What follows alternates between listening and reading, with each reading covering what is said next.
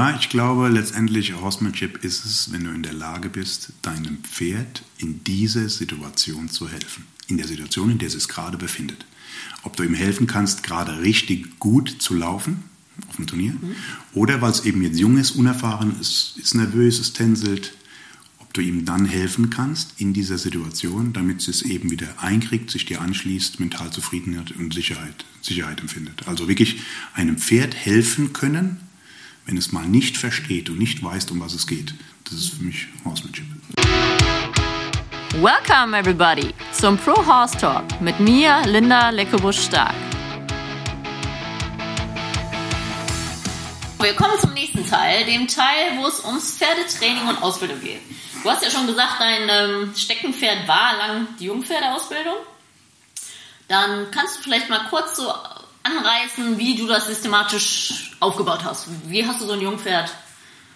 Also, letztendlich natürlich fängt alles an mit einer gewissen Bodenarbeit. Mhm. Und was für ein Ziel, auch was für ein Ziel will ich auch haben. Also unabhängig von den Kunden und den Disziplinen bin ich schon jemand, der aus der Arbeitsweise kommt. Und ich möchte ein Pferd haben, letztendlich der Grundgedanke, ein Arbeitspferd, auf das ich mich gut verlassen kann. Also ein gutes Reitpferd. Das will ich auf jeden Fall schon mal haben. Das ist das oberste Prinzip. Ein Pferd, auf das ich mich verlassen kann. Was ich zur Arbeit schicken kann und was diese Arbeit auch annimmt. Also was man heute bei den Rennschreiting-Pferden heute halt so sagt, oder? Ein mhm. gutes Arbeitspferd. Das ist immer der Grundgedanke. Das ist das, was ich versuche, in, in jedes Pferd erstmal reinzubekommen. Und dann letztendlich, wie gesagt, ich fange an, mit klar mit der Bodenarbeit. Und da ist es mir schon wichtig, dass ich in der Lage bin, diesem jungen Pferd, was aus der Herde rausgenommen wird, aus einem Aufzuchtplatz oder was auch immer, dass ich ihm das geben kann in dieser Bodenarbeit, was an sich das Wichtigste ist für so ein Jungpferd, eben Sicherheit. Mhm. Und bei Verlust der Herde sind ja dann die jungen Pferde, wenn die wegkommen, dann lernen die erst im rauen Pennen, sind etwas unsicher und durch eben bestimmte Trainingstechniken oder Strategien ein Pferd zur Arbeit schicken, einladen, Pause geben, Ruhezone geben, wieder zur Arbeit schicken, wenn es unaufmerksam wird und solche Sachen, eben diese Erkenntnisse von Tom Dorrans, versuche ich erstmal einen Zugang zu dem Pferd zu bekommen, dass es überhaupt zuhört und sich bei mir wohlfühlt. Mhm. Sich bei mir wohlfühlt und dann, dann letztendlich beginnt es eigentlich mit dem weiteren Training. Aber ein Pferd, was sich in der Schule nicht wohlfühlt, was Angst hat in dem Klassenraum, was nervös ist, brauche ich nicht versuchen, irgendwas zu lehren. Ich muss erst eine Grundlage schaffen, dass es sich wohlfühlt und mental zufrieden ist. Nur wenn das Pferd mental zufrieden ist, ist es bereit aufzunehmen und was zu lernen. Und diese mentale Zufriedenheit, die will ich erstmal durch eine Bodenarbeit erzielen. Das ist für mich ganz, ganz wichtig. Raumpennerarbeit, Freiarbeit oder wie auch immer, an der Longe oder was auch immer. Aber jedenfalls eine gewisse Kontrolle des Körpers haben. Genau, also auch schon mal die Stimmsignale kann man ja schön mhm. vom Boden beibringen. Mhm. Ne? Rumschicken, mhm. Handwechsel, mhm. Zügeldruck, Kopf rechts, links, ganz genau. runter. Genau. Ganz genau. Das sind so die Grundlagen. Aber wie gesagt, immer ganz, ganz wichtig, für mich immer mentale Zufriedenheit. Also das Pferd muss am Ende dieser Einheit, egal ob diese bei diesem Jungpferd vielleicht nur 20 Minuten gedauert hat, oder vielleicht auch dann mal 25 Minuten, eine halbe Stunde, aber dass ich diesen Reitplatz mental gefestigter verlasse, als ich ihn vielleicht betreten habe. Also das junge Pferd, was in diese Rampen reinkommt, mhm. nervös, Kopf oben, genau. rennt, schreit, keine Ahnung, ja. sodass es sich wohlfühlt. Was sind da so die offensichtliche Anzeichen für dich, dass sich das Pferd wohlfühlt? Also letztendlich, dann können wir wieder eigentlich so ein bisschen schon in die Ausbildungsskala gehen. Das heißt, wenn ein Pferd lernt, im, im Roundpen gleichmäßig zu laufen, sich zu lösen, zu strecken, zu dehnen, abzuschlaufen, Gleichmäßigkeit, Takt, Bewegung, genau. dann merke ich schon, jetzt fühlt es sich wohl. Und wenn es dann noch Signale versteht, wie dass es reinkommen kann, also da kann man jetzt drüber streiten, ob jetzt in der klassischen Reiterei, ob die reinkommen dürfen oder nicht, aber ich lade die gerne ein, dass die rein zu mir kommen können, aber dass ich sie jederzeit, dieses Pferd jederzeit wieder zur Arbeit schicken kann, wieder raus. Und diese Zeichen, also ich beobachte viel Augen, mhm. ich beobachte unheimlich viele Augen, ob dieses Pferd aufreißt, stark blinzelt, mhm. ob es Augen zufriedener wird. Mhm. Und das ist für mich erstmal eine erste Grundlage, die ich brauche für ein weiteres Training Egal in welche Richtung, egal welche Verwendung dann. Das heißt, du bringst ihn ja bei, wie du sagst, mit dem Reinkommen, wenn die reinkommen, kriegen sie Ruhe, werden positiv bestärkt und draußen müssen ein bisschen arbeiten. Das genau. ist immer dich mit positiven assoziiert. Genau, aber dass ich sie eingeladen habe, reinzukommen, ganz wichtig. Ansonsten ganz klar die Grundprinzipien. Das heißt, genau. ich habe hier meinen Raum, den haben sie auch nicht zu betreten. Ja. Wer bewegt wen? Ich möchte das Pferd wegschicken können. Das muss jederzeit klappen. Mhm. Da lebe ich auch manchmal auf den Kursen. Die Situation, dass ich sage, schick mal dein Pferd weg. Ah ja, der ist jetzt heute schon so müde, der muss jetzt nichts mehr tun. Und dann, ja Moment, der ist ja nicht, dann kläre ich das, der ist ja nicht erschöpft. Der ist ja nicht erschöpft und steht da pumpend. Es mag sein, dass er vielleicht müde ist. Würden das jetzt seine Artgenossen, wenn du ihn wieder raustust auf die Weide und er geht zu, seinem, geht zu seiner Heuraufe, würden dann die Artgenossen sagen, na ja gut, der war heute Morgen in der Schule, der muss jetzt, äh, den lassen wir jetzt als erstes fressen und der muss keinen Platz machen. Nein, die Grundprinzipien von Pferdetraining ist erstmal, dass jemand zu weichen hat. Genau, aber da ist man ja auch wieder bei der Erfahrung, wie viel kann ich einem Pferd zumuten. Das ist genau. natürlich ein jungen Pferd. Das heißt, sobald du einen Fortschritt siehst, kannst du das natürlich auch einschätzen, ob das jetzt für heute reicht oder ob man vielleicht die Übung nochmal macht. Genau, ein ganz klarer Unterschied. Dann ist es ja wie bei kleinen Kindern. Ein junges Pferd, desto weniger auf der Festplatte drauf ist, desto geringer kann es konzentrieren, also zeitlich gesehen. Klar, wenn das Pferd jetzt heute schon einige Dinge hat tun müssen und ist geistig leer oder wurde sehr angestrengt, dann ist das nach wenigen Minuten natürlich schon erledigt. Mhm. Aber äh, das grundlegend nochmal wegschicken, das sollte und muss aus meiner Sicht immer klappen. Ein Pferd muss man wegschicken können, also ja. bewegen können. Ich sage immer, bei den Jungen ist ja eher die Sache, lernen zu lernen, anstatt mhm. körperliche Anstrengung. Mhm, genau. Also das ist ja eher für den Kopf, dass sie mhm. zugänglich werden oder auch zuhören oder deine Sprache lernen. Ne? Das mhm. ist ja wirklich körperlich, wenn man die zweieinhalbjährig ein bisschen vom Boden arbeitet, ist das ja körperlich nicht wirklich eine Anstrengung. Die schützen zwar manchmal, aber eher wegen Aufregung mhm. oder vom Kopf her, habe ich das mhm. Gefühl. Ne? Ja, so ist es schon, genau. Und Deswegen ist, glaube ich, das eigentlich ganz wichtig, dass man das da eben angemessen macht. Aber klar, jeder von uns, muss ich mal immer so sagen, jeder von uns hat seine eigenen persönlichen Werte. Jeder von uns. Du hast sie, ich habe sie. Und jeder von uns beiden kennt auch Trainer, wo wir sagen würden, oder Menschen, wo wir sagen würden, naja, wie der oder diejenige mit dem Pferd umgeht, das ist ja ein Gehätschel und ein Vertätschel. Und jeder von uns kennt aber auch Trainer, wo wir sagen würden, naja, dem würde ich kein Pferd geben, der, der oder diesen Grobian. Mhm. Und so glaubt ja jeder, seine Werte sind die richtig. richtigen. Ja, genau. Das so, das ist immer das Schwierige, diese Gratwanderung. Was ist richtig? Und wahrscheinlich gibt es Menschen, die würden vielleicht sagen, naja, wie der Stefan manchmal seine Pferde zur Arbeit schickt, naja, bei mein, meiner muss das nicht tun. Mhm. Und äh, aber da glaube ich, das Mittelmaß zu finden. Deswegen ist es bei mir schon sehr auf diesen Erkenntnissen einfach von Tom Dorns, seinen Verhaltensdinge, die er da erkannt hat und dann auch in die Welt getragen hat, beziehungsweise seine Schüler in die Welt getragen haben. Das ist für mich schon wichtig. Einfach einen Zugang zum Pferd zu bekommen, dass es sich mir anschließt, bei mir wohlfühlt, locker wird, aber natürlich auch einen gewissen Grundrespekt habe. Wir arbeiten ja mit 5, 6, 700 Kilo mhm. und das ist, glaube ich, dieser schmale Grad zwischen mhm. Vertrauen und Respekt. Ne? Genau. Weil es gibt natürlich Pferde, die werden dann respektlos mhm. und denken, sie sind das Alpha-Tier, wie du vorhin gesagt hast. Mhm. Und es gibt natürlich Pferde, die haben aber Angst und vertrauen dir nicht. Ne? Also dieser genau, klare das, Weg. Ja, und das ist ja für uns Menschen manchmal schwer zu begreifen. Also das Alpha-Tier in der normalen Herde, vor dem haben die Jüngeren natürlich Respekt. Mhm. Aber sie haben auch Vertrauen in ihn. Warum? Weil in ernsten Situationen Alpha-Tiere diese Herde beschützen und verteidigen. Das heißt, und genau, wieder Sicherheit geben. Mhm. Und äh, das ist letztendlich, wo wir uns versuchen, annähernd so zu verhalten in der Bodenarbeit, wo es mittlerweile so viele Strömungen und Richt ja. Richtungen gibt, das ist egal. Aber letztendlich wollen sie alle erzielen, dass das Pferd sich bei einem wohlfühlt mhm. und äh, dass wir es bewegen können. Mhm. Genau. genau.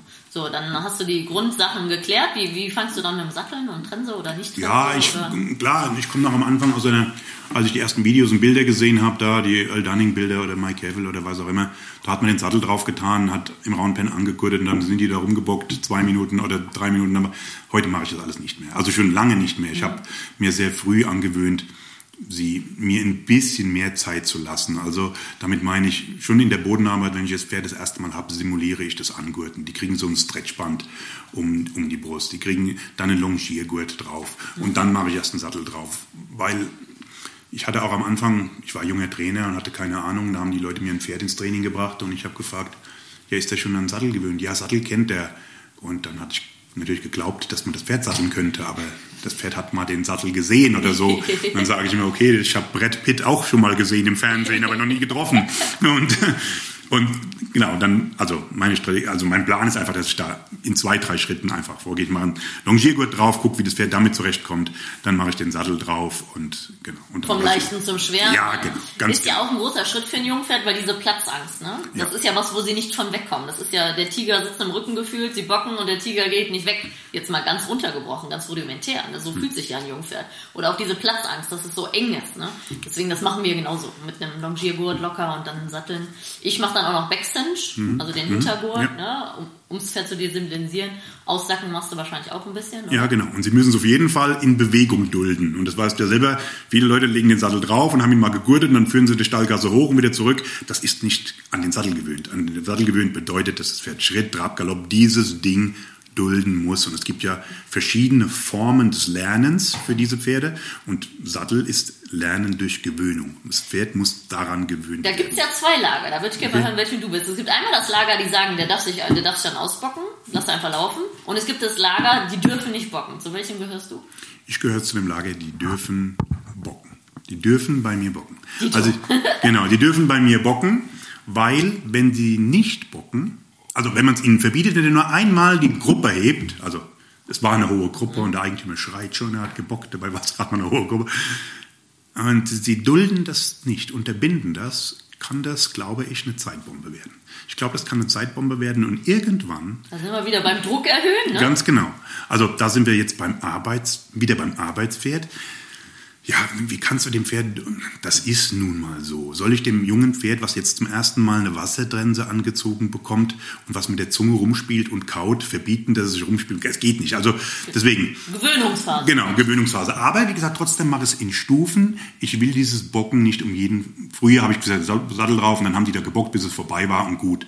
Aber ich versuche es heute zu vermeiden, aber ich tue es nicht um jeden Preis unterbinden. Wenn er beim Longieren zum ersten Mal so ein bisschen rumbockt, dann lache ich darüber, dann muss der sich, der muss sich bewegen, bis er diese Bewegung ohne irgendwelche Anzeichen macht. Und bis er galoppiert auch noch keine Anzeichen mehr vom Bocken hat. Und dann wird er, und das passiert dir oft beim Sattelgewöhnen, wenn du sie zur Arbeit schickst, also wenn du beschleunigst, geht's los. Und deswegen beschleunige ich dann auch mehrfach. Also die müssen dann klar galoppieren, dann holst du mir wieder zurück für den Moment, Handwechsel, wieder beschleunigen nach oben, bis die beschleunigen können, ohne dass sie bocken. Weil lieber, sie gewöhnen sich jetzt daran, als mit mir drauf. Ja, genau, das ist die erste Angaloppieren oder erste Antraben, wo sie dann merken, da ist Ja. was. Ne? Obwohl da auch meine Erfahrung ist, auch unterm Sattel schicken, dann hören sie auf zu bocken. Ja, genau. Weil die werden ja Ganz langsam genau. fangen an zu Ganz genau. Und das ist ja der Fehler, den viele beim Reiten machen, die parieren dann durch. Ich sage Genau. immer voran, dann hört es auch auf. Das glauben die meisten ja nicht, aber Ja, ist ja trauen, wirklich so. Ne? trauen sich aber dann viele Leute nicht. Genau, ja. sind wir beim Kontrollverlust Ja, genau. gefühlt, ne? Aber die können auch bocken, wenn du vorne ziehst, sag ich immer. Also immer schön vorwärts schicken. Ja, super, gut. Dann hast du kurz was zum Gebiss gesagt. Wie bringst du denen das bei mit dem Gebiss? Also ich gewöhne sie erst dran und oft kriege ich auch auf den Kursen zu hören, ja, ich reite den Gebiss los, weil der mag die Trense nicht.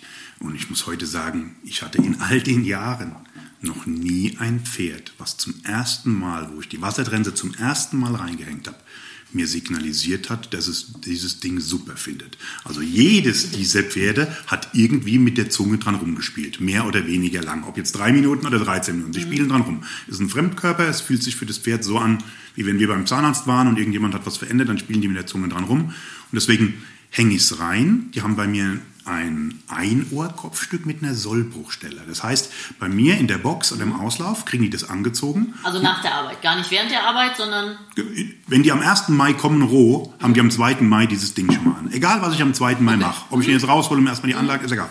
Äh, jedenfalls am nächsten Tag kommt diese Wassertrense angezogen und die wird erstmal die nächsten Tage immer wieder jeden Tag eins, zwei Stunden reingehängt. Sollte das Pferd irgendwo hängen bleiben, an Drog, was auch immer, reißt diese Sollbruchstängel, also das Pferd könnte sich nicht mit der Trense im Maul verletzen und hat sich bis heute in 25 Jahren noch nie ein Pferd verletzt am Maul bei mir. Genau, meine nächste Frage, wie eng hängst du es rein?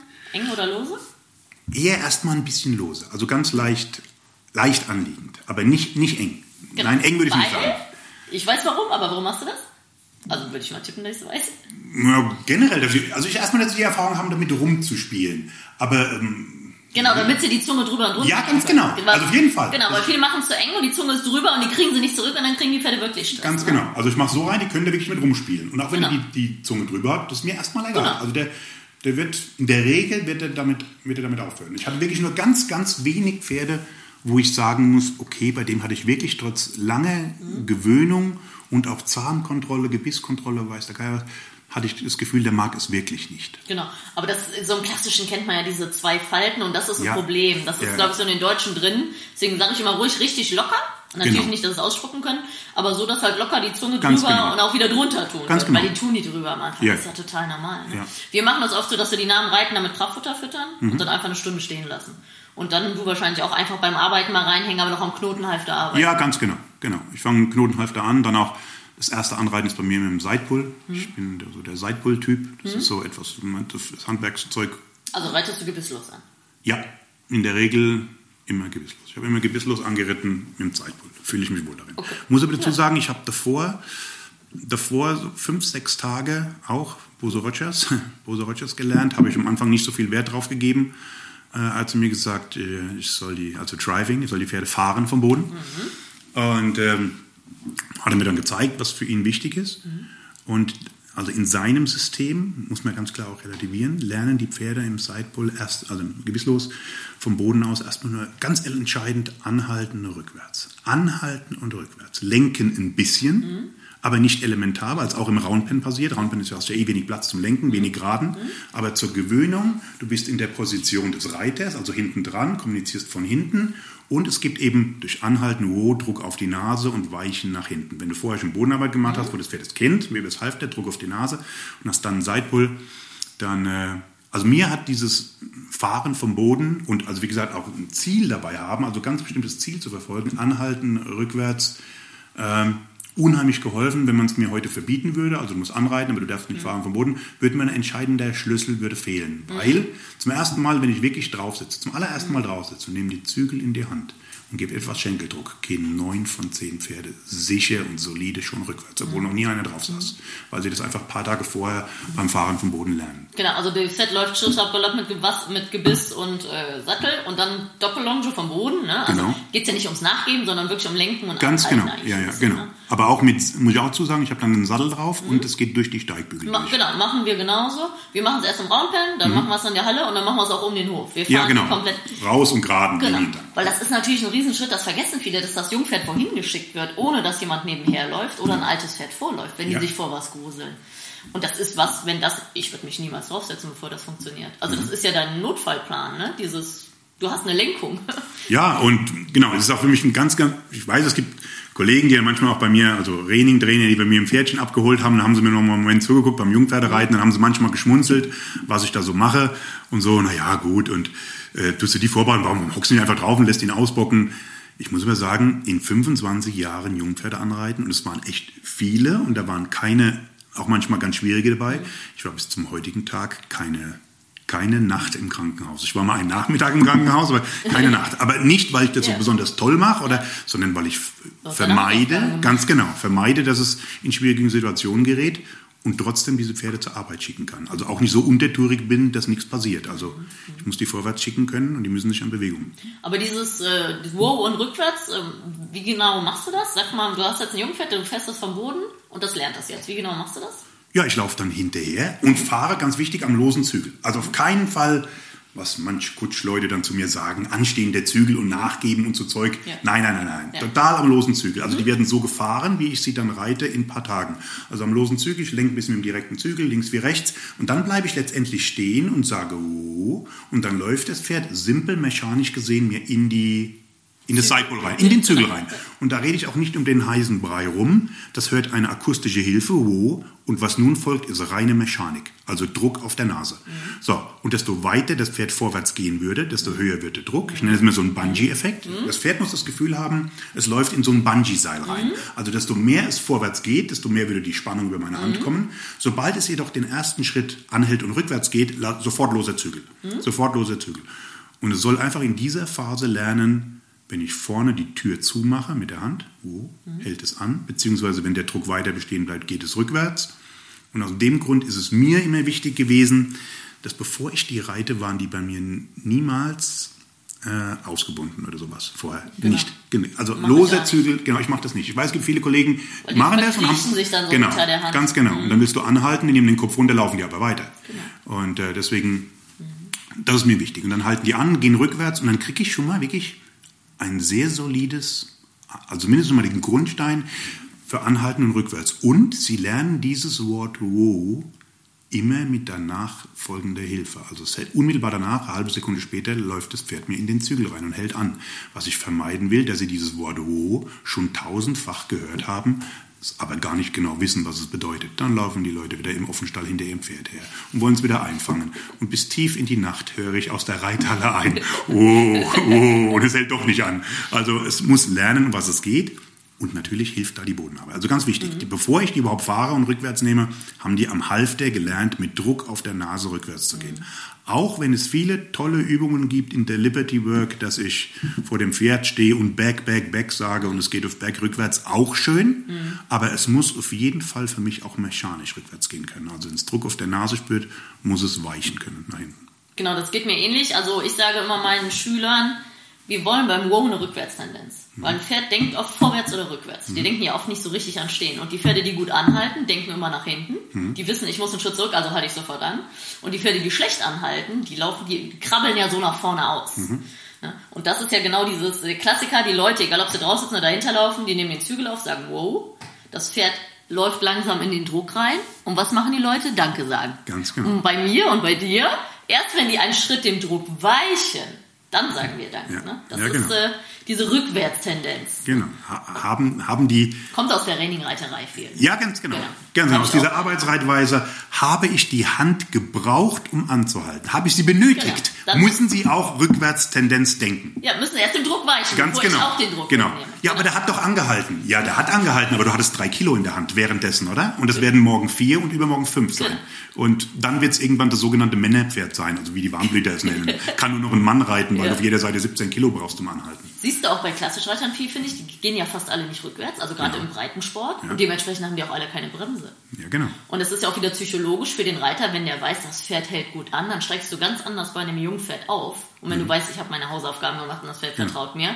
dann bist du viel souveräner, was wir natürlich sowieso sind als Profis, aber wir sind auch nur souverän, wenn wir wissen, das funktioniert. Ja. Da sind wir wieder beim Unterbewusstsein, ne? Das steuert einen ja. Das, Ja. das siehst du viel auf dem Turnier. Die Leute wissen echt, sie sind nicht bereit, sprechen es aber nicht laut aus. Das Unterbewusstsein hat Stress, wenn sie auf dem Turnier am Abreiteplatz aufsteigen und dann sind alle on fire, Pferd und Reiter. Ne? Ja. Das ist wieder das.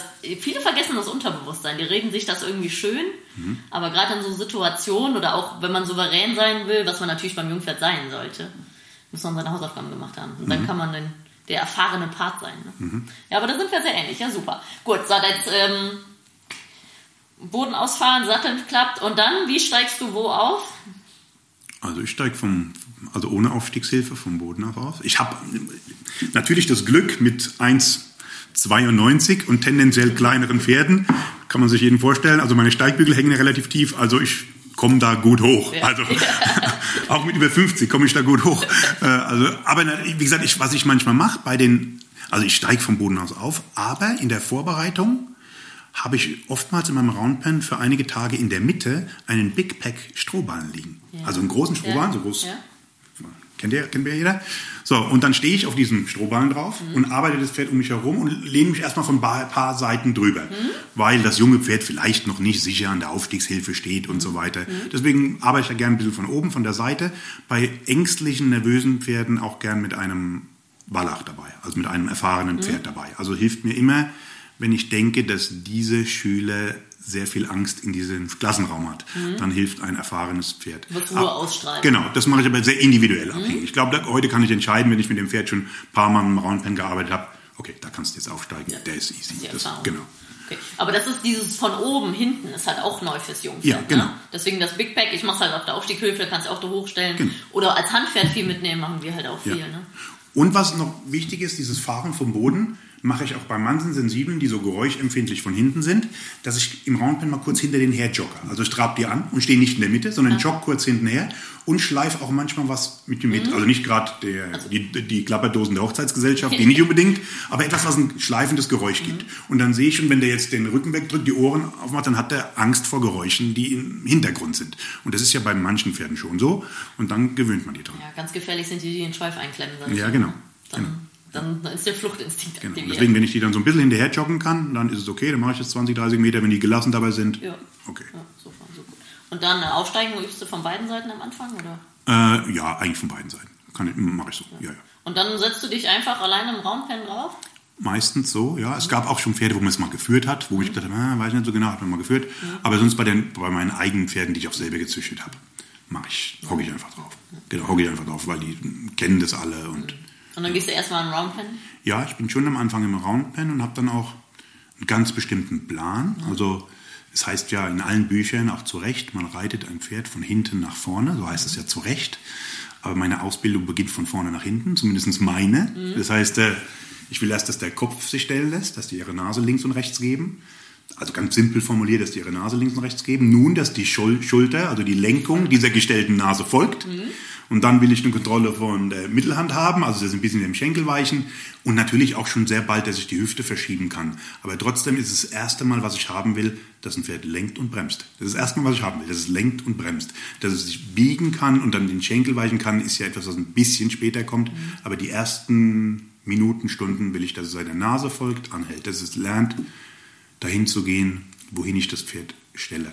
Also auch nur innerer Zügel oder direkter Zügel? Also ja, genau, direkter Zügel. erstmal über einen Zügel und zum Anhalten genau. vorbei. Nee, schon etwas natürlich äußeres Bein und so weiter und äußere Schenkel ja, angelegt, ja. aber schon dem direkten Zügel. Okay. Genau, dass ich ja keine Kraft beim direkten Zügel brauche. Also und du lässt die auch einfach, also wir lassen einfach Schritt, Trab, Galopp, Kopf egal, schön vorwärts locker. Genau, erstmal egal. Zügel. Genau, erstmal egal. Genau. Da glaube ich fest dran, dass sie sich erstmal ja, auch so ein bisschen finden müssen, weil so ein junges Pferd auch ja wieder, weiß man ja, so ein junges Pferd ist nun gewohnt, drei Jahre lang, wenn es auf einer Weide läuft, im Linksgalopp seinen rechts, Kopf seinen rechts außen zu tragen zur Balance.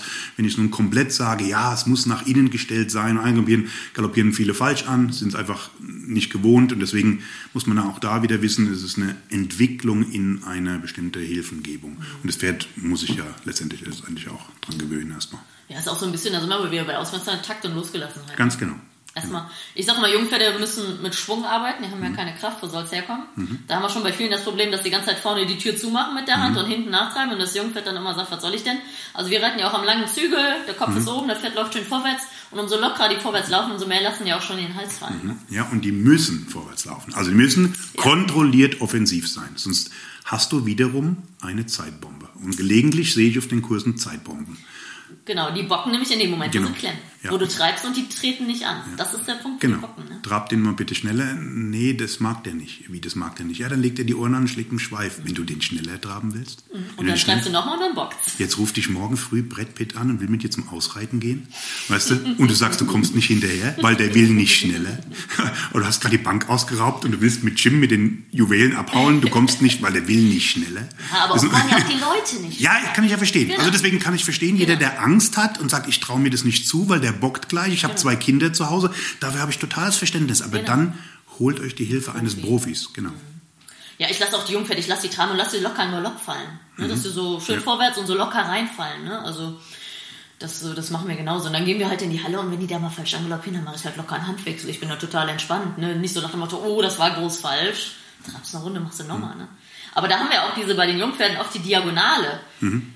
Also das wenn du den Kopf nach außen ziehst, kommt die Hinterhand rein beim Jungpferd. Mhm. Umgekehrt, ne? Deswegen die Jungpferde galoppiert man eher fast ein bisschen mit Außenstellung über inneren Schenkel an. Ne? Ja, genau. Genau. Und viele wollen wie das alte Pferd Kopf nach innen. Ganz genau. Und das funktioniert genau nicht. Genau, ne? dann haut die Hüfte ab nach außen, weil die sich noch nicht biegen können. Genau. Und dann genau. passiert genau das Gegenteil. Ja. Obwohl man, jetzt sind wir wieder bei dem Punkt, mhm. wo ich vorhin gesagt habe, lehren mhm. und abrufen von Lektionen sind oftmals Unterschiede. Das sichere genau. Pferd kann sich ja stellen, biegen, über den inneren Schenkel vorbereiten, kann genau. alles machen. Das kann das junge Pferd noch nicht genügend. Genau. Und deswegen ja. Ist es hilfreicher, das manchmal gerade bzw. Außenstellung. Ja, ja, genau. Also, aber da bin ich halt auch ein großer Fan von, die Pferde erstmal locker laufen zu lassen, ja. die nicht in eine Form zu pressen, ja.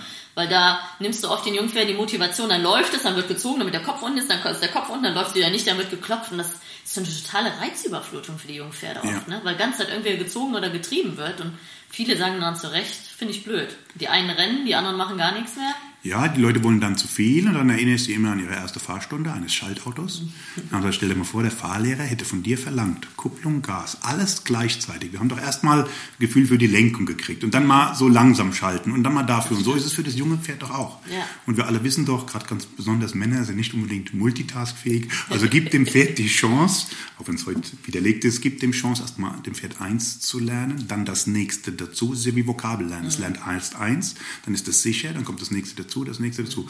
Wer versucht, drei Dinge gleichzeitig dem Pferd zu lehren, das wird schwierig. Für das junge Pferd wird es schwierig. Deswegen finde ich auch den Roundpen so super, weil da muss man nicht viel lenken, da kann man das Pferd erstmal vorwärts schicken. Ne? Wenn das funktioniert, geht man erst in die Halle. Aber wenn das auch im Roundpen schon gar nicht funktioniert, finde ich immer, muss man vielleicht auch nicht in die hm. große Halle, oder? Ja, nee, nee. Also ich sage auch erstmal Roundpen einfach zur Sicherheit. Mhm. Ich habe dann die letzten Jahre, ich habe in den USA was gesehen, das habe ich mir dann zu Hause auch gebaut. Ich habe in den USA einen Roundpen gesehen mit Big Pack Strohballen. Also der war gebaut aus Strohballen. Und da ist ja beim Roundpen manchmal, also ich habe immer ein bisschen komisches Gefühl, wenn ich irgendwo auf Anlagen bin und habe einen Roundpen gesehen mit Panels, da hatte ich mir gedacht, uiuiui, hoffentlich schleift man nicht ein Pferd außen. Und so habe ich mir zu Hause in meine kleine Halle dann mal einen Roundpen mit Big Pack Ballen gebaut, also Strohballen. Ja. Und sollte wirklich mal ein Pferd blöd rennen oder irgendwas passieren, dann tust du dir da nicht weh. So, das war immer so. Ja. Ja. ja. Ja, Ja, sehr schön.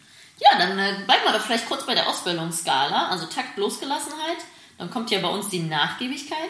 Das ist ja bei den Klassischreitern, glaube ich, dann die Anlehnung, oder? Mhm. Ja, genau. Das haben wir da schon? Ja. Genau. Und vielleicht willst du mal kurz erklären, was du da unter Nachgiebigkeit verstehst?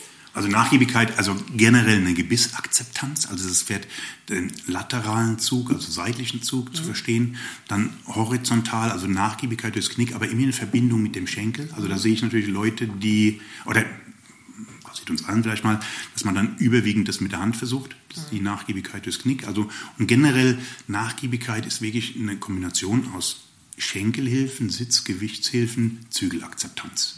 Eine gewisse Nachgiebigkeit. Also wirklich, dass das Pferd weich und geschmeidig wird. Also den Möglichkeiten entsprechend. Und heute würde ich auch sagen, es gibt einfach Pferde, die sind vom ersten Tag an Spaghetti-mäßiger, also die sind einfach weicher. Bisschen schlängelig. Ja, ne? und dann gibt's wiederum Pferde, die sind, da kannst du viele Übungen machen und trotzdem bleiben sie so ein bisschen wie so ein Federstahl. Sobald du loslässt, werden sie wieder bald gerade. Steif. Genau. Also, mh, ja. Aber letztendlich ist es das Verständnis zwischen den einzelnen Hilfen, also die Verbindung zwischen Schenkel, Gesäß, also das vergessen ja viele Leute, also Po-Muskulatur, Gesäß und Kreuzreiten. Gewichtshilfe. Also, ja, genau. Also das letztendlich. Ja, genau. Und da muss man auch, glaube ich, wissen, dass ein Pferd hat ja einen Opposition-Reflex. Das heißt, von Natur aus ziehst du im Fohlen Halfter Mhm. Ja. an, rennst rückwärts oder steigt. Ja.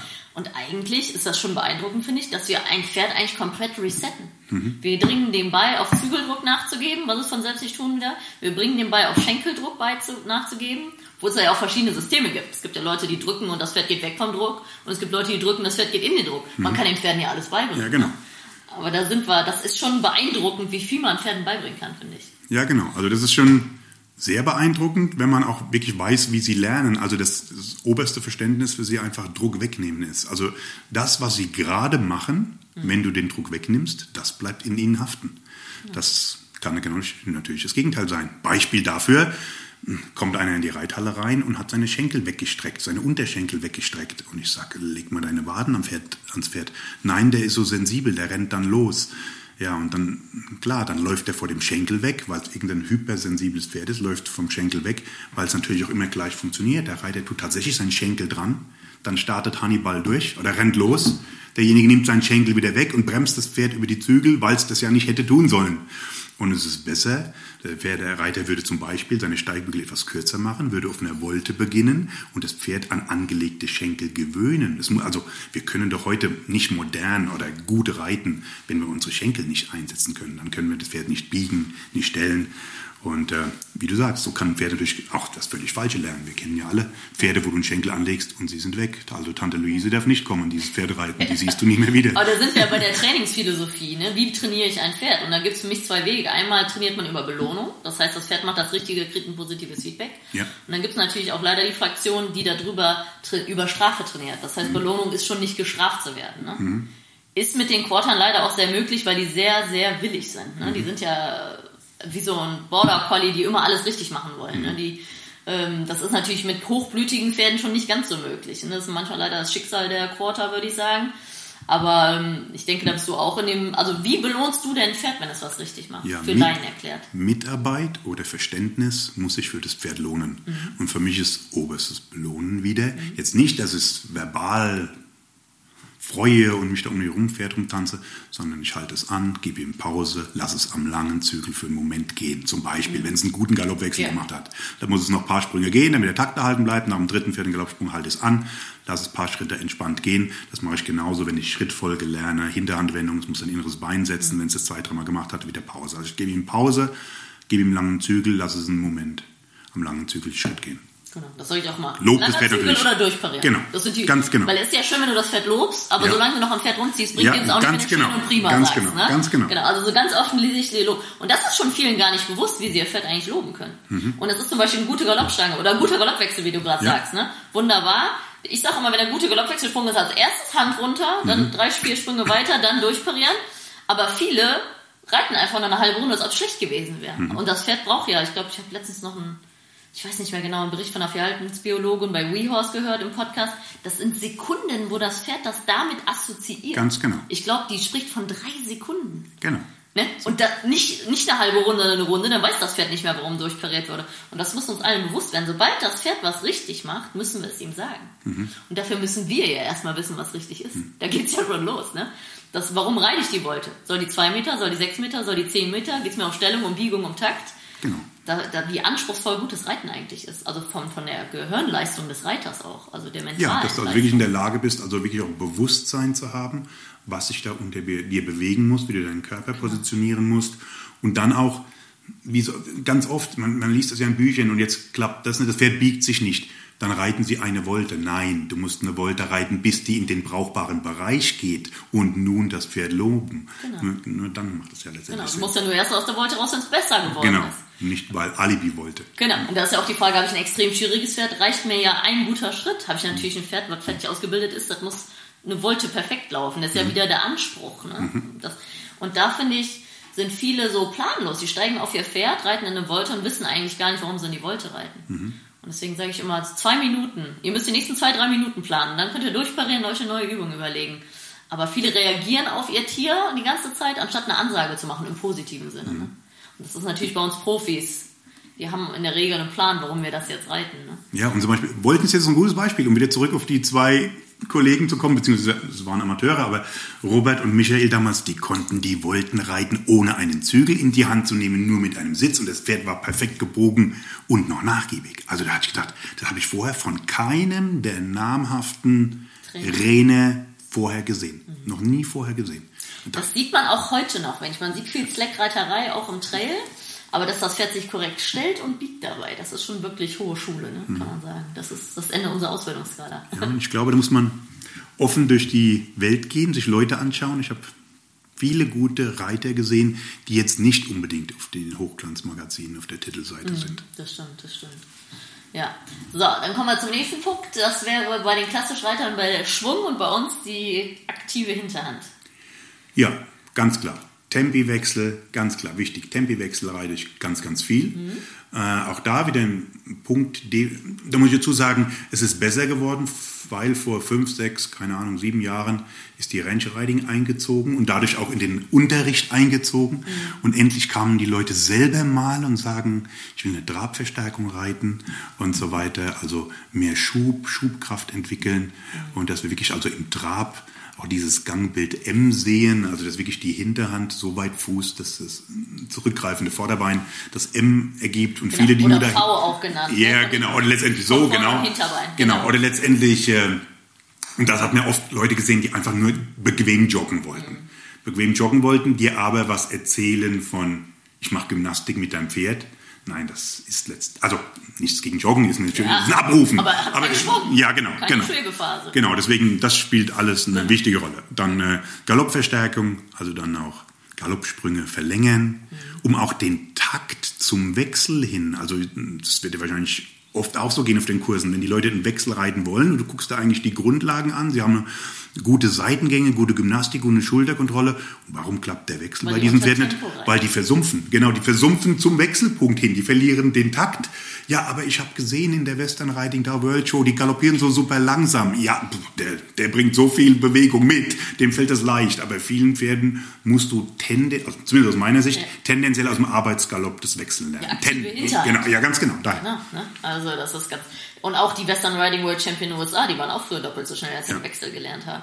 Und das Positive an der Rennschreiding, wie du sagst, endlich reitet die Welt mal wieder vorwärts. Ne? Mhm. Das hat echt die Rennschreiding mitgebracht. Ich meine, manche reiten auch über Tempo, ist auch wieder das Falsche. Aber ähm, was, was machst du so für Übungen, würdest du selber sagen? Also für die aktive Hinterhand? Also Tempiwechsel hast du gesagt? Also dann ganz klar die klassischen Seitengänge und auch immer gewusst, wieso. Ich habe zum Beispiel am Anfang nicht verstanden, zum Beispiel Schenkelweichen oder was auch immer. Warum soll das 45 Grad sein oder in dem Fall 30 Grad und im Arbeitstrab geritten. Warum? Es genügt doch eine Schenkelakzeptanz als junger Trainer, wenn der weicht. Aber nein, dann tritt das Bein diagonal weiter unter und nicht nur über. Deswegen die ganzen klassischen Seitengängen, die man so hat, also Travers, Renvers, Schulter herein und logischerweise Außengalopp, all diese Sachen, die der Kräftigung der Hinterhand dienen bei Erhaltung bzw. Kontrolle des Takts. Das stimmt. Weil es ist auch einfach eine andere Bewegungsdynamik, auch von der Winklung, von der Gelenke. Ich mache auch viel Cavaletti-Arbeit, weil die dann wirklich mal ihre Beine anheben müssen und winkeln müssen. Ne? Und das macht die Pferde stark. Und was ich unheimlich gern mache, also ich fange da immer individuell, ist spiralenförmig Galoppzirkel verkleinern. Also nicht wie der Rening, großer Zirkel, kleiner Zirkel, großer Zirkel. eine Schnecke. Ganz genau, immer enger werden. Jedes Pferd hat ja individuell seinen Punkt, wo es jetzt schwierig wird, wo es letztendlich nur wenn es langsamer wird, also zeitlich länger auf der Hinterhand steht, dann kleiner kann und dadurch auch eine Tragkraft entwickelt. Also simpel ausgedrückt ist ein Unterschied, ob ich 10 Meter geradeaus gehe oder 10 Treppen hochgehe. Dann brauche ich Tragkraft, um mich Ja, da hoch ja. abzudrücken. Ja. Und deswegen an Spirale verkleinern, also spiralenförmig verkleinern, also Schnecke reiten im Galopp bis zum individuellen Punkt, wo es für das Pferd, dieses Pferd eng wird, noch drei, vier Galoppsprünge wieder rauslassen. So Sachen. Und dann habe ich halt viele Pferde gehabt, die am Anfang gerade mal einen 15 Meter Zirkel geschafft haben und nach Jahren, tatsächlich Jahren, können die da eine Pirouette galoppieren oder eine 5, 6 Meter Volte Da kommen wir galoppieren. von Schub in Tragkraft. Ganz genau. Ne? Obwohl ich da finde ich immer wichtig zu sagen, dass das Jahre dauert. Also Ganz genau. Tragkraft reden wir von 12 bis 18 Monaten Reiten am Stück, würde ich mal sagen. Ja. Das dauert nicht drei und auch nicht sechs. Ne? Das ist ja bei den Dressurvereinen ganz extrem, aber die Pferde werden ja zum Teil acht Jahre lang ausgebildet und das auch bei unseren Westernpferden. Ich finde, du merkst so nach 18 Monaten, also wenn du mal anderthalb Jahre durchgeritten hast, wie ganz anders die laufen, Mhm. weil die stark sind. Ne? Aber das merkst du nach drei, nach sechs Monaten hast du die ein bisschen gymnastiziert und locker. Mhm.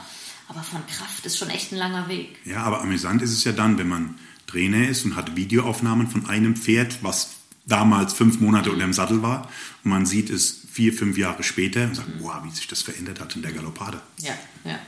Genau. Obwohl man nicht dran rumgeschraubt hat, Ja. sondern einfach das Pferd systematisch aufgebaut hat und das Pferd das leisten kann. Wie, wie stehst du so ein bisschen zu der Kopfhaltung beim Westernreiten? Also generell reiten wir ja vorwärts, abwärts. Wie Ja. machst du das so vom Aufbau? Schwieriges Thema. Ich, hatte, ich, ich kann dir mal einen Erfahrungswert nennen. Ja. Und vielleicht liege ich da auch falsch, weil ich, ich geb- begebe mich nicht gern auf eine Bühne, wo ich zu wenig Ahnung davon habe. Aber ich war mal in einer Fortbildung. In einer Fortbildung von jemand, der Ahnung scheinbar hatte über Bewegungsanalytik. Ja. Und derjenige vorne an der Tafel sagte, und das, da fehlt mir das Wissen, und das sagte, wenn ein Pferd sein Knick unter dem Widerriss trägt, ist es nicht mehr in der Lage, mit der Hinterhand genügend unter den Körper zu schwingen. Das war der Satz, der dort vorne an der Tafel fest in Stein gemeißelt war. Also es darf niemals ein Knick unter den Widerriss, dann wäre es nicht möglich, mit der Hinterhand genügend unter den Körper zu schwingen. Nun muss das jemand sagen, ich muss sagen, das war jemand, der aus der Klassischreiterei kam. Und dann habe ich nachgefragt. Habe gesagt, ja, ich, ich reite halt so vom Gefühl her, wie ich so gelernt habe. Ich bin da jetzt nicht so der ganz der Reitprofessor. Und äh, ist das wirklich so? Weil ich sehe schon sehr athletische Pferde, denen zwar immer gesagt wird, sie laufen auf der Hinterhand, aber sie, äh, sie, Entschuldigung, sie laufen auf der Vorhand mit dieser Halsposition. So, und dann habe ich dann nochmal in der Mittagspause nachgefragt, bin aber hingegangen, weil ich es nicht vor der ganzen Leuten fragen wollte. Und habe gesagt, ja, ist das wirklich so? Ja, es ist nicht möglich. Also wenn ein Pferd seinen Hals unter dem Widerriss trägt, ist es nicht genügend in der Lage, mit der Hinterhand unter seinen Körper zu bringen. Dann habe ich ein Bild vom Cuttingpferd gezeigt, dessen Kopf gerade über dem Sand war und das Hinterbein hat gerade das Ohr überholt. Und dann haben sie gesagt, können Sie mir das Bild erklären? Ach, ihr mit euren kurzen Westernpferden. Das war die Antwort. Die war für mich nicht genügend. Deswegen, bi- also ich bin mit Sicherheit nicht genügend, also der richtige Mensch, um über Biomechanik zu richtig oder falsch. Ich Ganz genau. Wissen, wie du, wie du es aus der Praxis haust, was für Erfahrungen du hast. Ganz klar, wenn ich reite und ich habe das Gefühl, das ganze, die ganze Reise geht bergab. Also das Ganze zieht mich nach vorne in den Sand. Und es ist nicht leicht in der Schulter. Ich habe keine leichte Schulter, keine prompte Lenkung, Ja. all das. Und die, die, die Hinterhand ist nicht aktiv, also entwickelt keinen Schub. Dann hole ich mir das Pferd im Hals höher, hole ich mir das höher. Aber und grundlegend lasse ich jetzt auch kein Pferd mit der Nase im Sand galoppieren, auch Ja. klar. Aber ich gehöre nicht zu den Leuten, die sagen, wenn ein Pferd flacher läuft, ist es gesundheitsschädlich. Das behaupte ich nicht. Behaupte Ja. ich nicht. Aber jetzt nicht, weil ich das Gegenteil behaupte, Nee. sondern einen ganz einfachen Grund. Ich, was mich ein bisschen stört in der Reiterei. ist Leute, die mit Ängsten arbeiten. Also die sagen, nur wenn du, wenn du nicht gymnastizierst, wenn du nicht genügend gymnastizierst und nicht genügend aufrichtest, machst du dein Pferd krank. Und es gibt in dieser Szene einige, mhm. die da mit dieser Angst arbeiten. Mhm. Und dann frage ich mich oft, ich kenne viele Wanderreiter, die haben ein glückliches Pferd hinter dem Haus stehen.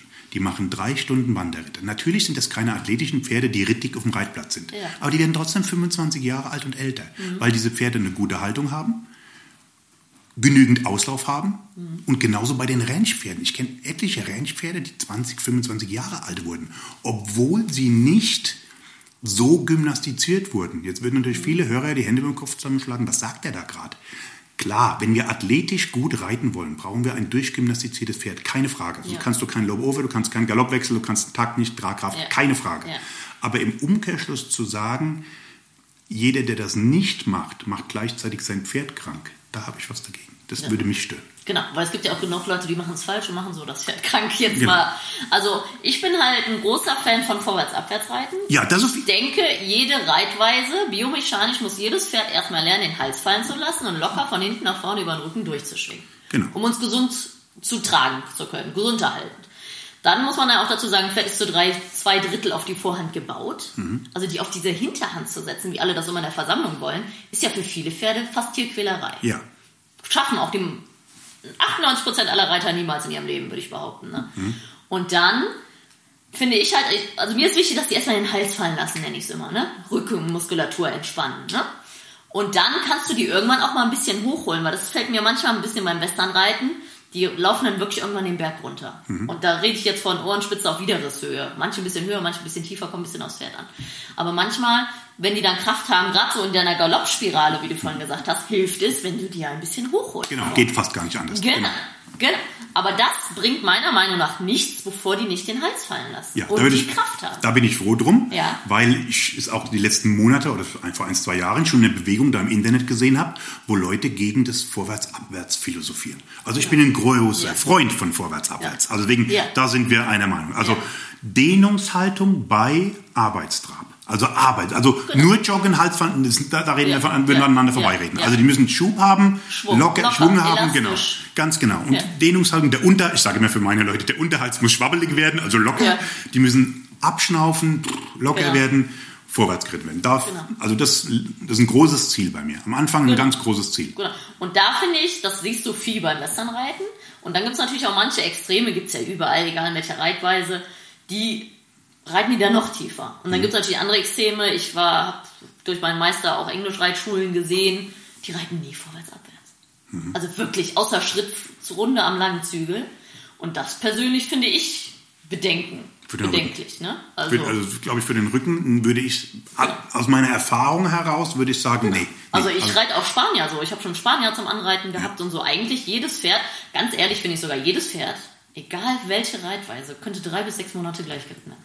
Schritt, Trab, Galopp, Stellen, Biegen, Übergänge, Vorhand, Hinterhand-Kontrolle und dann fängst du an, irgendwann Dinge zu tun, wie zu töten oder mehr Raining-Sachen oder mehr Trail-Sachen.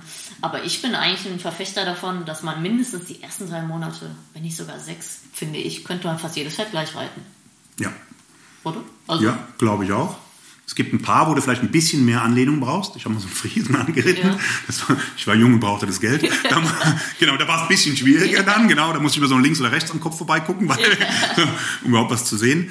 Aber also, und, und gerade diese Dehnungshaltung, was du sagst, auch innerhalb dieser 45, also beim, mhm. beim Pferd, wo du jetzt vielleicht mal länger reitest, bei den Seniorpferden baue ich trotzdem beim Galoppwechseltraining oder bei Übungen, die der Tragkraft dienen. Danach wieder Übungen ein, ein, zwei Minuten dehnen, leicht traben, vorwärts, abwärts. Ja. Aber in der Einheit immer wieder. Ja, liest man ja auch in jedem Reitbuch, ja. Reitlehrebuch immer wieder Lösephase. Ne? Pferde dehnen, Pferde lösen. Also äh, gerade diese Versammlung, das ist ja so dieses, alle wollen. Ich frage oft gerne, warum reitet man ein Pferd durchs Genick? Warum bringt man ihm das bei? Was, was sagst du deinen Schülern? Warum sollen die Pferde lernen, durchs Genick zu gehen? Ja, du hast dadurch mehr Kontrolle, sie hören mehr zu, sie sind insgesamt weicher, die ganze Bewegung von hinten nach vorne wird komprimierter, also das Pferd wird runder. Genau. Weil die meisten sagen, um das Pferd zu versammeln. Aber Nein, Versammeln um ist ja äh, Hankenbeuge Ja. und Schub äh, in Tragkraft umwandeln. Also Genau. wirklich mehr, mehr Last auf der Hinterhand wie auf der Genau, Vorhand. der Schwerpunkt von vorne nach hinten. Genau, verlagern. das können Pferde ja auch nur sprungweise machen. Selbst ein Dressurpferd macht das ja Mhm. nicht fünf Minuten am Stück. Ne? Und dieses, äh, ich zieh vorne und der Rücken wird rund, das ist ja ein Märchen. Ne? Das Mhm. ist ja der Traum vieler. Ne? Aber ich sage immer wie du, genauso. Wir reiten ein Pferd durchs Genick, erstmal uns körperlich gesund zu halten, dass es gut uns tragen kann, den locker ist, den Hals fahren lässt, aber auch damit es uns zuhört. Genau. Riesenfaktor auf Ja, dem Turnier. ganz genau. Wenn das gerade zum Richter glotzt, wird es nicht angaloppieren oder falsch angaloppieren oder rumdrehen. Und das sind diese zwei Aspekte. Das Pferd muss mir vertrauen und im Idealfall muss es ja sogar besser werden in dem Moment, wo ich es aufnehme. Mhm. Und das sieht man ja leider gerade in Kursen und bei Schülern viel, dass die Pferde schlechter werden. Entweder am Stress oder die werden fest. Mhm. Das ist oft diese zwei Extreme. Ne? Ja, und jetzt der Umkehrschluss, wie gesagt auch, Ja. das wird ja heutzutage viel im Internet diskutiert, aber ich habe auch im Internet Szenen gesehen von Pferden, die scheinbar in einer klassischen Aufrichtung da irgendwie dahin galoppiert wurden. Und die Leute sagen, boah, wie schön der sich aufrichtet und so weiter. Für mich war das, was ich da gesehen habe, ein Pferd, also in dieser Szene, obwohl die Leute es von der Bewegung, also von wie das Pferd sich aufrichtet, toll, toll, toll, das Pferd hatte Angst in den Augen, mit dem Schweif permanent geschlagen.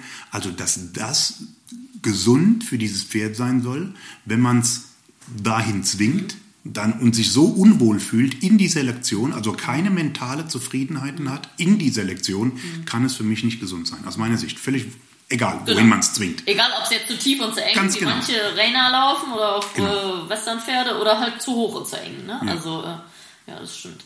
Genau, dann kommen wir äh, noch zum Punkt gerade richten. Was, was heißt das so für dich? Also, wann ist für dich ein Pferd gerade? Also das ist ja. Ich versuche es für meine Schüler. Ich, nein, nein, also ich glaube, dass ich da, also für meine Schüler äh, versuche es immer so zu formulieren. Ein Zug, also eine Eisenbahn, was eine Kurve fährt, ist reiterlich gesehen gerade gerichtet. Weil die Lok, Speisewagen und alle dahinter in der gleichen Schiene laufen, obwohl der Zug eine Kurve fährt. Eine Deutschlehrerin hat mich mal korrigiert und hat gesagt, gerade ist ein Begriff, der genau definiert ist. Ein Li- Lineal ist gerade. Ein Lineal ist gerade. Und es gibt keine Steigerung davon. Es gibt keine gerade, gerade am geradesten. Gerade ist gerade. Und deswegen ist das sehr widersprüchlich zu dem Begriff in, eigentlich in der Reiterei wird oft missverstanden. Weil ein gerade gerichtetes Pferd ist gebogen, also auf der Wolte gebogen und läuft mit allen Körperteilen in der gleichen Spur. So definiere ich es. Ja. ja, hat quasi gleich viel Druck auf allen vier Beinen. Ja, ich immer, ne? genau. Wenn die auf die innere Schulter kippen, ist, haben sie mehr Druck im inneren Bein. Und für mich ist ein gerades Pferd, was sich beidseits gleich gut stellen und wiegen lässt. Okay, klar, logisch, ganz klar. Genau. Muss sein. Also Damit du beid- die Wolte links und rechts, Genau. klar, ganz Genau. klar. Und das siehst du ja im Wechsel dann, das gerade Pferd. Das ist ja Mhm. so, ne, diese Wechsel auf der Geraden und das Pferd bleibt gerade. Ich finde, dann hast du es geschafft. Dann hast du schon ein ziemlich gerade gerichtetes Mhm. Pferd, ne? Oder halt am Slack korrekt gerittene Woltenentstellung und Biegung. Ganz genau. Aber auch da finde ich, fast alle Pferde sind zweiseitig. Bei Jungen wechselt Ja, das oft, das- was immer ein gutes Zeichen ist, ne? Wenn das Pferd die Seite wechselt. Mhm. Aber selbst bei Alten, du merkst manchmal, finde ich oft so, haben die so eine Schokoseite, nennen wir Mhm. es mal so, oder? Ja, das ist auf jeden Fall so. Und aber noch, noch einen anderen Punkt, glaube ich, wo, also wo ich oft damit zu tun habe, dass die Leute, zum Beispiel, wenn es ums Gerade geht, jetzt sind wir wieder bei dem Punkt gebogen, äh, auf einem normalen 20er Zirkel habe ich meine Pferde relativ gerade.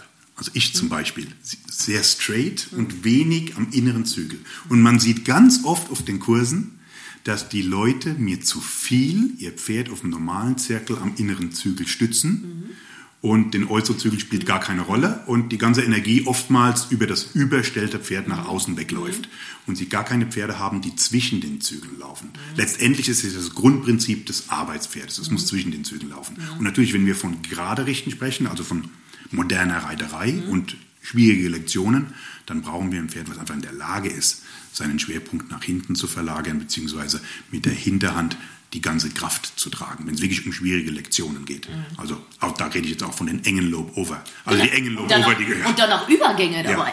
Ne? Also Trail, die Linie, die wir im Trail reiten, am Slack mit 40 Stangen im Weg und die Übergänge, die müssen viele Mal zweihändig versuchen ohne Stangen. Das Ja. ist schon hohe Kunst. Das wird ja so ein bisschen belächelt, Trail, ne? aber das brauchst du schon ziemlich gut also gerittene die, Pferde. die das können, Ja. haben viele Monate und Jahre Arbeit hinter sich. Das stimmt. Ja. Das Gar keine Frage. Ja, ich finde auch gerade, wo wir gerade bei der Stellung und Biegung waren, also ich versuche mein Pferd so zu stellen und zu biegen wie die Linie, wie ich reite. Mhm. Natürlich ist ein 20 Meter Zirkel ist ja nicht so viel. Ganz genau. Genau.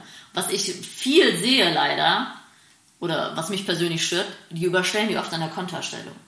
Wenn das mhm. Pferd nach außen gestellt ist, mhm. dann holen die die Pferde aus der Balance. Das ist ja bei Jungpferden ganz mhm. extrem. Ne? Mhm.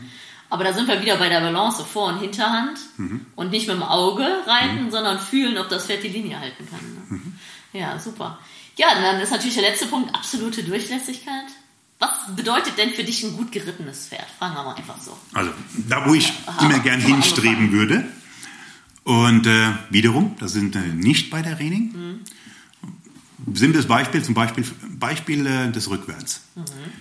In der Reining sehe ich viele Pferde, die am Ende oder beim Run-In-Pattern, egal, hektisch rückwärts flüchten. Weil es doch auch, ich kenne mich jetzt im Richten nicht aus, aber wahrscheinlich keinem Richter groß interessiert, äh, mit welchem Aufwand derjenige rückwärts geht. Mhm. Und ein, ein gutes, durchlässiges Pferd mhm. Ist ein Pferd, was auf den Körper hört, auf eine Minimalhilfengebung hört, mhm. die Körperposition des Reiters liest. Und da sind wir beim anderen Punkt, was wir alle kennen, wir alle Reitlehrer kennen. Schau dahin, wohin du willst, dann wird dein Pferd dorthin laufen. Jedoch gilt das nur, aus meiner Sicht mhm. nur, für ein Pferd, was eine Minimalhilfengebung bereits lernt oder dabei ist zu lernen. Ja. Dafür bin ich zu meinem, in meinem Leben schon so oft nach links geschaut und habe rechts in der Wand geklebt mit jungen Pferden. Sie, sie können das genetisch nicht. Ja. Also aus meiner Sicht nicht. Wenn du jedoch sehr körperbewusst reitest, deinen Körper positionieren kannst, deine Hüfte mhm. positionieren kannst, deine Schenkelhilfen, dann lernt dein Pferd, sich auf dich einzustellen, mhm. dich zu lesen und dementsprechend dann auf deinen Körper zu reagieren. Wenn ich mir dessen gar nicht bewusst bin und mein Leben lang nur an den Zügel ziehe, um mhm. rückwärts zu gehen, das ist wichtig, dass die beim Zügelzug rückwärts gehen, aber man kann auch in eine Minimalhilfengebung. Man will zu feineren Hilfen. Ganz genau.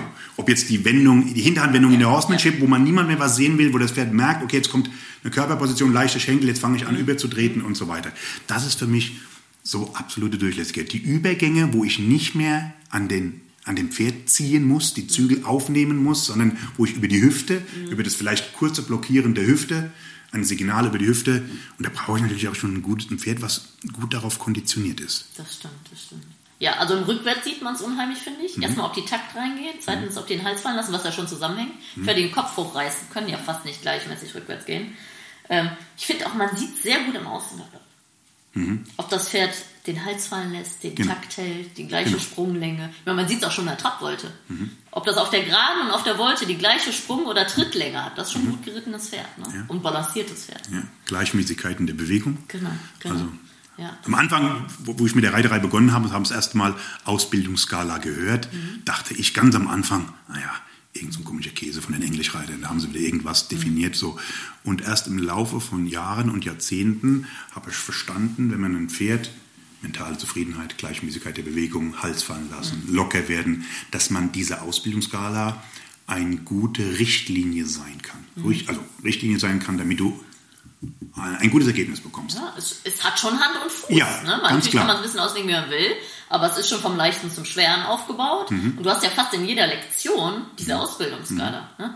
Erst ist Takt und Nachgiebigkeit wichtig in der Wolte, genau. ne? dann die aktive Hinterhand ne? Mhm. und äh, dann das alles ohne Zügel. Also es ist schon wirklich, äh, es hilft sich Sachen zu äh, strukturieren mhm. und das macht ja auch wieder gutes Reiten aus. Vom ja. leichten zum schweren strukturieren.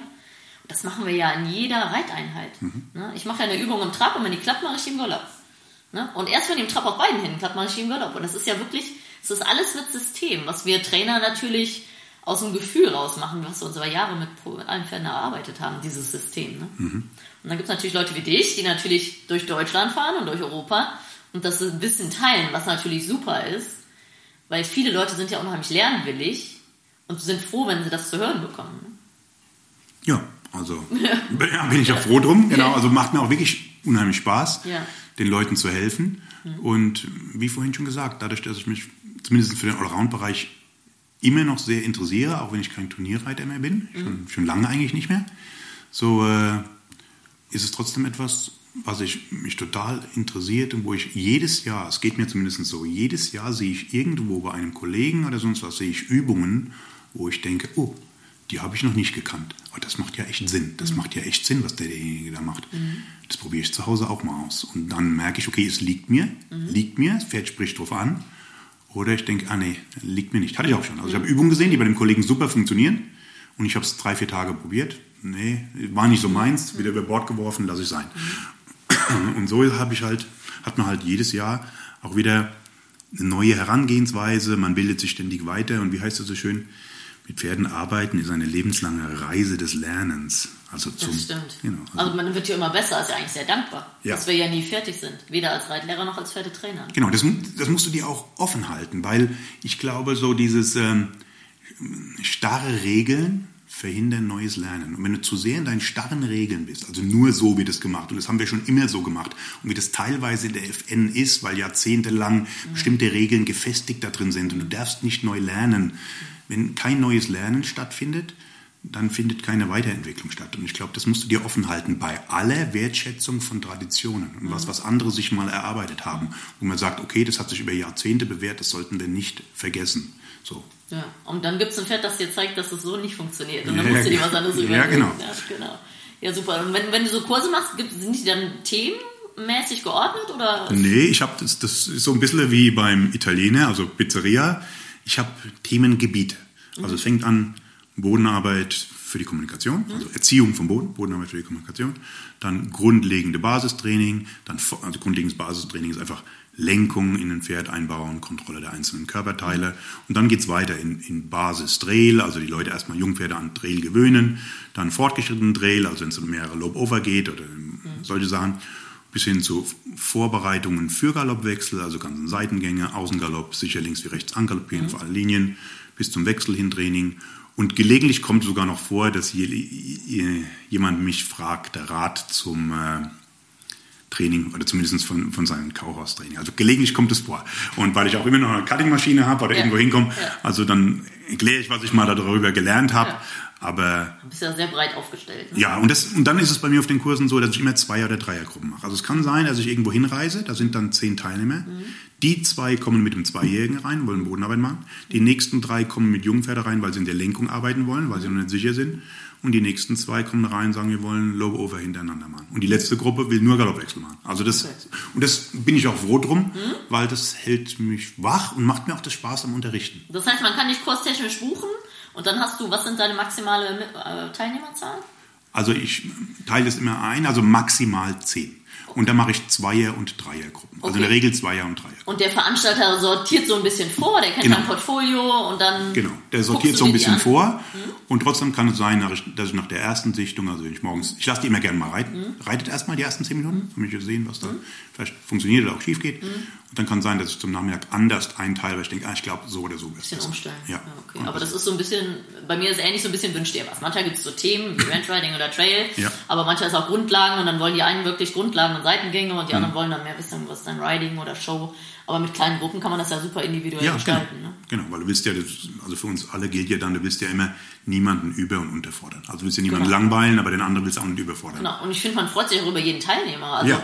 manchmal hast du so wirklich Top-LK1-Reiter, das macht auch Spaß, aber mir macht es auch total Spaß, wenn wie ich immer so schön sage, Lieschen Müller ihren Haffi nicht angaloppiert bekommt. Ja. Also der, der helfe ich genauso gern. Ich mhm. finde das immer toll, wenn man mit seinem Pferd lernen möchte. Ja, Wunderbar, genau. Also diese Vielseitigkeit ist wunderbar. Und letztendlich muss ich wirklich sagen, ich bin da extrem dankbar, wenn ich überlege, dass ich da in der Automobilbranche angefangen habe und drei Jahre eine Lehre machen musste, die ich grauenvoll fand.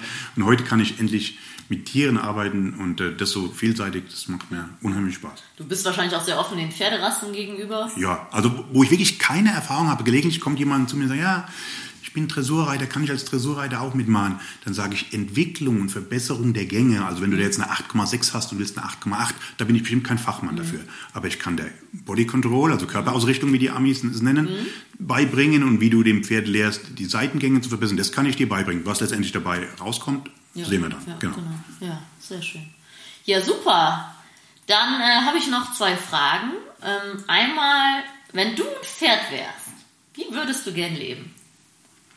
Ganz wichtig, also oberster Anspruch. Ich habe ja eigene Pferde und wenn ich die nicht so halten kann, wie ich sie halte, will ich keine mehr haben. Okay. Also das heißt, die werden bei mir in Gruppen gehalten. Mhm. So, jetzt kann ich nur jeden verstehen, der sagt, ja, ich habe Haus- und Raininghengst, den kann ich in Gruppen halten, ist klar. Aber letztendlich, all meine Pferde werden in, in Gruppen gehalten, also so. Also Und- Offenstall? Ja, genau, offenstallmäßig. Die dürfen raus. Die haben jeden Tag sind die draußen. Und wenn jetzt die Weiden geschlossen werden, haben die einen riesen Auslauf, wo die sich bewegen. Die sind jeden Tag draußen, immer in Gruppen und das auch 365 Tage. Sollte ich das einem Pferd eines Tages nicht mehr bieten können, also nur eine Box, bis, Box mit Auslauf, bis ich kommen kann und es reiten, will ich keines dieser Tiere mehr haben. Okay. Ja. Also nicht in dieser Form. ja, ist natürlich, kann nicht jeder leisten. Kann nicht ne? jeder, genau. Wie, wie, wie, würde, wie sollte denn deiner Meinung nach, sagen wir, wir haben jetzt den Raining Hengst, wie sollte der dann leben, wenn der in die Box muss? Also er soll auf jeden Fall, finde ich, Paddock haben, also sich bewegen kann. Und er sollte auch jeden Tag rauskommen. Er sollte jeden Tag rauskommen Also sich raus bewegen. meinst du Weide oder haben Wintergrund? Ja, genau, irgendwie sowas. Genau. Also das finde ich schon. Also ich finde das Genau. schon traurig. Also ich kann es verstehen, das soll auch keine Kritik sein. Und wenn man einen Trainingsstall hat, kann man das auch nicht, nicht immer so machen. Aber dass ein Pferd nur 23 Stunden in der Box steht und dann nur für die Stunde, wo es rauskommt, zum Reiten, ah, also da brauchen wir nicht mehr über Gymnastik und Gesunderhaltung reden. Genau. Das ist ja auch wirklich psychisch sehr anstrengend für ein Pferd und Ja. auch vom Bewegungsapparat. Ne, bewegen sich kaum und dann irgendwie geballt am Stück intensiv. Mhm. Das ist für Sehnen und Gelenke gerade in der Aufzucht wirklich auch nicht gesund. Ne? Also Mhm. das nicht davon, dass es nur nicht schön ist fürs Pferd, das ist auch wirklich kontraproduktiv. Ne? Mhm. Ja, nee, also sehr schön. Freut mich auch. Also mir ist auch wichtig, jedes Pferd kommt bei uns jeden Tag raus und wir versuchen sogar, dass kein Pferd allein rauskommt, selbst unsere Hengste. Ist natürlich nicht einfach zu realisieren. Brauchst du brave Wallache oder Stuten, aber so machen wir das, weil wir einfach, Pferd ist ein Herdentier, Pferd ist ein Bewegungstier. Ne? Und was machen sie? Sie sperren sie allein in die Box und wundern sich, dass sie krank werden. Ich habe ja, ich habe ja mal vor vielen Jahren einen Hengst aus Kalifornien importiert. Der ist heute 25 Jahre alt und der ist seit über 20 Jahren jeden Tag mit einer Stute auf der Weide. Und ich habe da eine Stute, die unfruchtbar ist. Das heißt, der ist mit dieser Freundin, die sind ein Ehepaar, die sind seit, und wenn ich ihm das nicht mehr bieten könnte, dass er nicht jeden Tag rauskam, also der ist auch völlig, dadurch völlig gechillt, also steht auf seiner Weide und es ist nett, der hat seine Freundin dabei, das ist ein altes Ehepaar, die stehen da auf der Weide und dürfen jeden Tag wieder rein. Wie ist dein Appell an Hengsthalter? Ist es, ist es deiner Meinung nach nötig, dass Privatleute Hengste halten? Ich hatte früher viele Hengste zum Anreiten. Und le- leider Gottes haben sich viele Eigentümer erst so spät entschieden zu kastrieren, als das Tier sich schon sehr viele Unarten angewöhnt hatte. Und da sollte man wirklich genug prüfen, ob das für das Pferd Sinn macht, Hengst zu sein, ob ich ihm die Haltung bieten kann, weil letztendlich sagt ja jeder, er ist Pferdefreund. Und äh, wenn es dann für das Ego dieses teure Pferd ist, was äh, dann doch nur dahin in seiner Box ve vegetiert, finde ich es traurig. Zum Beispiel ganz kurz wieder auf den Anfang zu kommen, als ich bei Familie Hornstetter gearbeitet habe. Ja. Und wir haben den, also mein Bruder hat damals mit dem Herrn Hornstetter den Keen Freckles aus den USA importiert, ein schwarzer Hengst. Der Markus Hornstetter hat das Pferd, als es hierher kam, mit seinen Stuten auf die Weide gelassen. Und viele Leute haben gesagt, bist du verrückt, so ein schwarzer Ja, Hengst und. Wahnsinn. Und da habe ich gesagt, letztendlich ist es ein Pferd. Und äh, er wird lernen müssen, wenn die Stuten nicht wollen, dass sie nicht wollen. Und der Hengst war sein Leben lang ein cooles, angenehmes Pferd. Ich habe das dann später mit meinem Hengst genauso gemacht. Der kam dann mit den Stuten draußen und auch mit, erstmal am Anfang mit tragenden Stuten. So hat er gelernt, nee, geht jetzt nicht. Ja. Und natürlich, ich kann jeden verstehen in der Sportreiterei und wenn es da um Vermarktung geht und ihr habt ein teures, das kann man natürlich nicht machen, das kann ich schon verstehen. Aber jeder, der die Möglichkeit hat, also mindestens für mich war es wichtig, dass ich Tiere so halten kann. Ja, ein Hengst, der, der Deckmarkt ist weltweit so offen mit Ja. Gefriersperma und Frischsperma. Man braucht so einen herausragenden Hengst, der so herausragende Leistung bringt und dann sich auch noch vererbt. Das sind ja zwei verschiedene Dinge. Nur weil der Hengst gut ist, heißt ja nicht, dass er ein guter Vererber ist. Das heißt, wenn der Hengst 10 ist, weißt du, ob es sich gelohnt hat. Und viele Leute in echt haben die Angst vor ihren Hengsten und die Hengste werden sch- falsch gehalten und werden dann auch ein bisschen asozial oder aggressiv oder zu temperamentvoll. Deswegen ist mein Appell eigentlich an alle, macht sie zum glücklichen Wallach. Zwei Ja. Sorgen weniger. Die meisten Leute können es nicht handeln. Ja, Den genau. meisten Hengsten geht es nicht gut. Ja, und gerade die. Einstellerbetriebe nehmen ja zum Teil gar keine Hengste zurecht. Ne? Mhm. Deswegen ist mein Appell immer lieber einen zufriedenen Wallach als einen schwierigen Hengst. Und die meisten Hengste werden irgendwann ein bisschen speziell, wenn die allein sind. Ja, das ist so. Da sind wir wieder beim Herdentier. Ne? Ja, deswegen lieber, lieber einen guten Wallach. Genau. Meine Mutter sagt immer, man braucht einen guten Hengst, um einen guten Wallach zu haben. Ja, das stimmt. Ja, dann äh, meine allerletzte Frage, die hast du schon halb beantwortet, aber was bedeutet für dich Horsemanship? Ja, ich glaube, letztendlich Horsemanship ist es, wenn du in der Lage bist, deinem Pferd in dieser Situation zu helfen. In der Situation, in der es sich gerade befindet. Ob du ihm helfen kannst, gerade richtig gut zu laufen, auf dem Turnier. Mhm. Oder weil es eben jetzt jung ist, unerfahren ist, ist nervös, es tänzelt, ob du ihm dann helfen kannst in dieser Situation, damit es eben wieder einkriegt, sich dir anschließt, mental Zufriedenheit und Sicherheit, Sicherheit empfindet. Also wirklich einem Pferd helfen können, wenn es mal nicht versteht und nicht weiß, um was es geht. Das ist für mich Horsemanship. Okay, ja super. Ja gut, dann vielen Dank, Stefan, dass du da warst. Und wir sehen uns vielleicht nochmal irgendwann in Bayern. Nee, Baden-Württemberg. Vielen, vielen Dank für die Einladung. Genau, vielen Dank für die Einladung. War mir eine große Ehre, hat mir auch ja, große Freude bereitet. Hat Spaß gemacht. Schönes Gespräch. Dankeschön. Vielen Dank. Tschüss. Zu der ersten Frage, welche Doppellonge ich verwenden würde. Also meine ist tatsächlich selbst gemacht, beziehungsweise habe ich im Segelbedarf anfertigen lassen. Ich habe mir ein Seil rausgesucht, was angenehm in der Hand liegt und habe dann bei einem Seilmeister zwei Clips an den Enden äh, anbringen lassen. Und so habe ich eine geschlossene Doppellonge. Jetzt wird wahrscheinlich wieder viele Leute die Hände über den Kopf zusammenschlagen und sagen, nein, das darf man nicht machen. Ich fange aber immer in einem kleinen Roundpen an. Das heißt, in meinem 12, 13 Meter Roundpen fange ich das erste Mal an, mit der Doppellonge zu arbeiten. Und bei mir kann es nicht passieren, dass ein Pferd erschreckt und 30 Meter geradeaus rennt und irgendwas hinter sich herzieht und es zu irgendwelchen Unfällen kommt. Aus dem Grund habe ich ein geschlossenes Seil am Anfang. Das benutze ich, fahre die ersten zwei, drei, vier Tage in meinem Roundpen und erst wenn das Pferd sehr sicher ist, dann gehe ich raus auf die Gerade.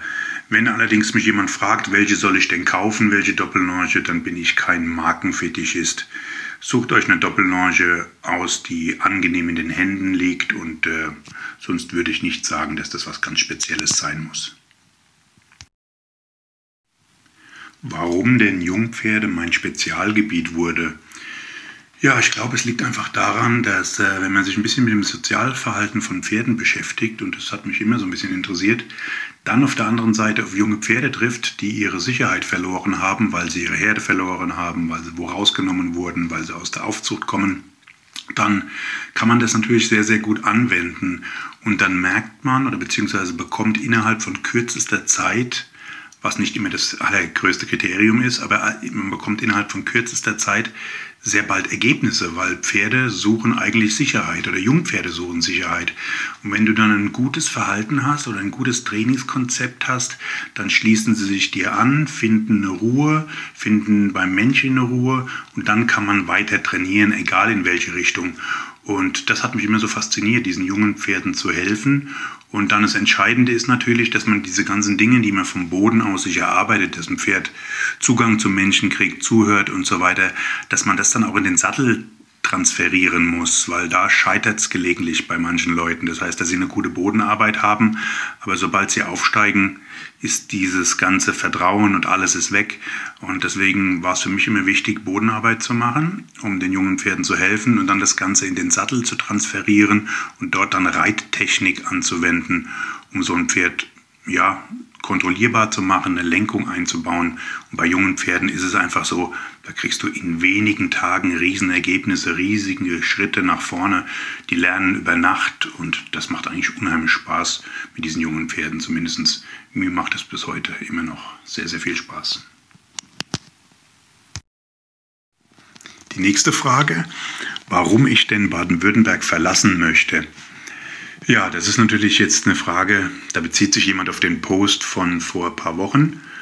Und ich bin halt immer jemand, der sehr frühzeitig immer plant. Also ich möchte nicht innerhalb von wenigen Wochen das oder jenes entscheiden müssen. Ich bin jemand, der immer gut im Voraus plant.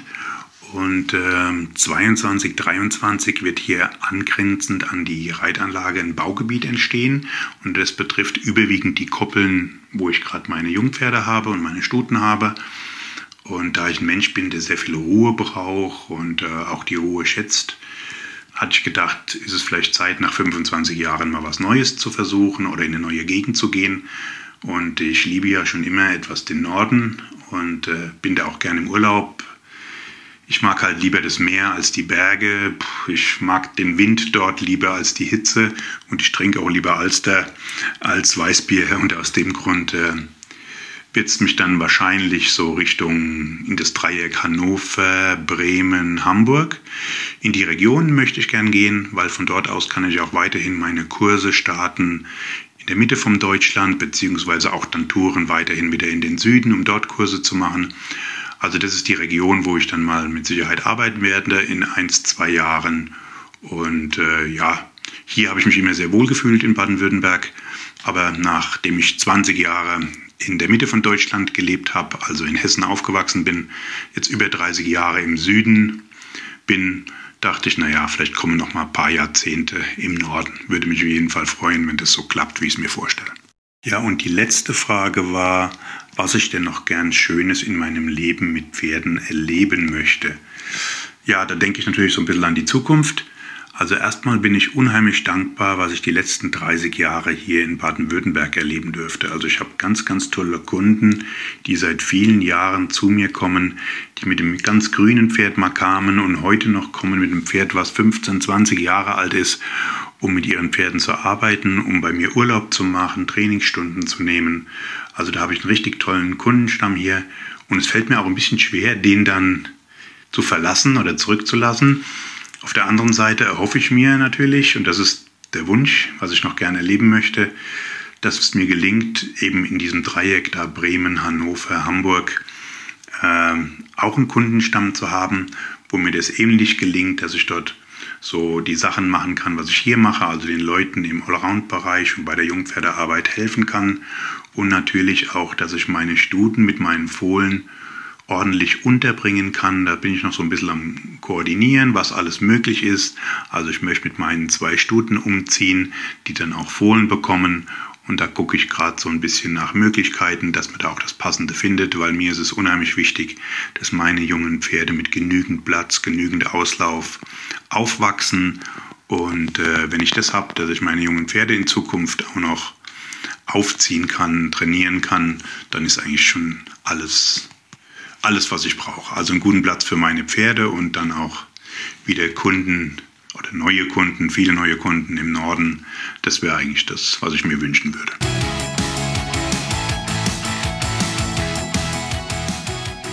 Hey, ich hoffe, du fandest diesen Pro Horse Talk genauso interessant wie ich. Wenn du noch mehr Infos brauchst, schau doch einfach mal vorbei auf meinen Seiten bei Instagram, Facebook oder unter leckebusch.com. Thanks for listening.